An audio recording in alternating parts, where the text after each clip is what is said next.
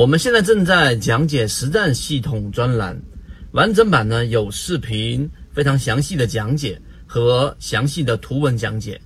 帮大家建立一个完整的交易系统。所以，如果你想进一步的系统的去建立自己的交易系统的话，可以拿出手机，可以直接在缠论专辑的简介找到我。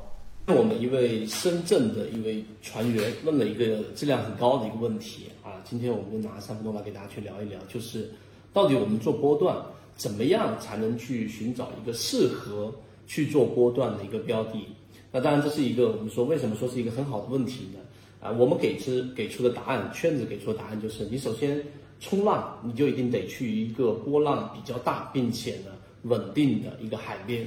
这句话的意思，我想大部分都能听明白什么意思。第一点，你要想做好波段的标的，它一定是要有一个比较大的一个波动性，这个我们都懂，对吧？但这个波动性呢，到底是怎么样去得来的？很多人就没有思考过这个问题。有些人认为波动性是来自于它有短期资金的介入，于是就去找那些放量上涨的比较振幅大的，然后呢涨得比较凶的一些标的。这些 我们都能理解，但是呢，却不知道它要持续的给我们产生一定的波动性和活跃性，和吸引源源不断的游资也好、大资金也好进场，必须是要有足够的题材能够吸引的。而这个题材，作为我们普通散户交易者是没有办法获取很有价值的信息的时候，我们圈子就开源了给大家这个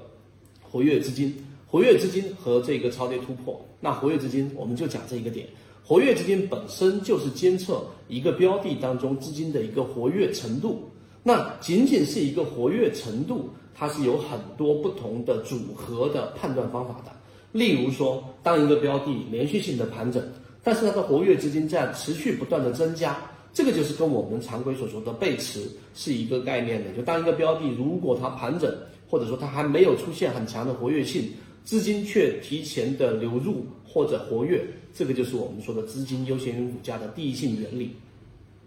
那还有一种组合呢，就是当一个标的如果是在持续的进行波段的时候，它的波峰相比于前面那波高点还有距离，就是还没有创新高，离创新高还有距离。但是呢，下方所对应的活跃资金，它的整个活跃资金状态已经创出前面新高了。那么这种情况的反应呢？当然，中间有一个前提条件是不能有任何的配股，一旦配股，所有的活跃性或者说资金监测的这种交易模型，它都会大大的失效和模糊化。所以，当股价没创新高，但活跃资金创出前面新高的时候，这也是一种活跃度的一种表现。我们就在这个地方上讲两个点。那这是大部分人可能你要三年、五年左右交易者你会去了解到的，寻找一个标的或者是一个标的池。里面的这种非常规的这种表象，然后提前去做这样的一个介入，这是第一部分。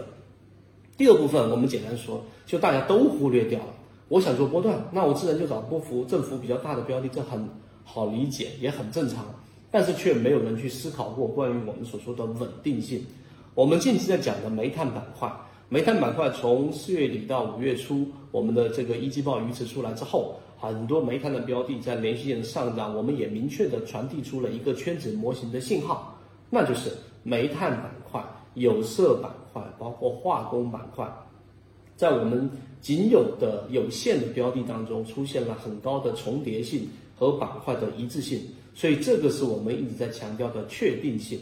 所以当这些板块出现之后，大家一直要去讲，想去寻求的，你就想象你去拿着一个冲浪板，你要去冲浪。那这一个海边除了要有海浪以外，还要有源源不断的海浪，才有办法去进行波段性的这种操作。所以这个稳定性就来自于，举例子，我们说煤炭里面的神火等等，